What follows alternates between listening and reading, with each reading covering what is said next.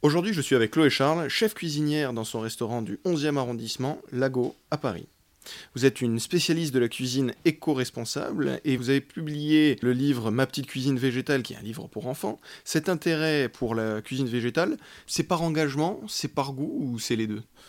C'est un peu des deux. Je crois que aujourd'hui, on, est en 2023. Euh, la, la, la, question écologique est, sur toutes les lèvres. Certains font beaucoup de marketing et d'autres euh, essayent d'agir. Je crois aujourd'hui que les habitudes de consommation sont en train d'évoluer.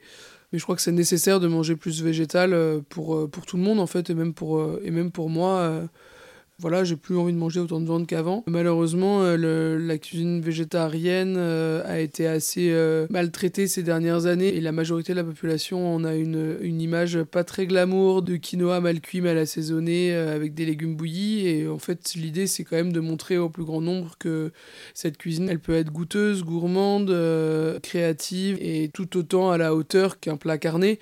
Et sachant qu'en plus, la plupart du temps, honnêtement, la protéine animale, bon bah voilà, elle est elle est là, mais finalement, elle n'est elle est pas aussi passionnante que toute la variété de légumes qu'il y a, quoi. Ça paraît plus simple aussi, la viande, alors qu'il y a des crudités, des choses qui sont fabuleuses, euh, qui sont euh, encore plus simples que de la viande.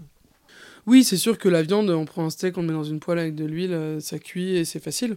Mais il y a plein de choses à faire avec des légumes qui sont tout aussi simples avec, avec les œufs, avec le, comme des gratins, euh, comme des légumes farcis, euh, avec, euh, y a les, enfin, les céréales, on n'y pense pas assez non plus.